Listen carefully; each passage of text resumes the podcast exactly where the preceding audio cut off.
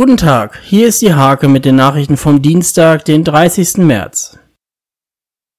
In Nienburg ist Montag das erste Corona-Drive-In-Testzentrum eröffnet worden.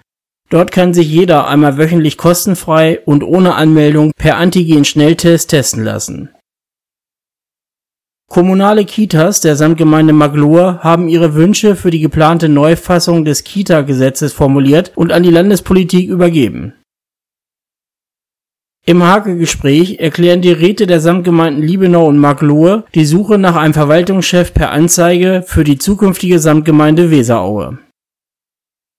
Die Sparkasse Nienburg rief für ihre Mitarbeiter eine Charity Love Challenge ins Leben. Der Erlös in Höhe von 5.585 Euro kommt der Sportstiftung Nienburg zugute.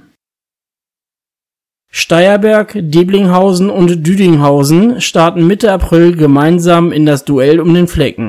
Mit der Aktion möchten die Vereine die Mitglieder zur Bewegung animieren. Diese und viele weitere Themen lest ihr in der Hake vom 30. März oder auf www.diehake.de.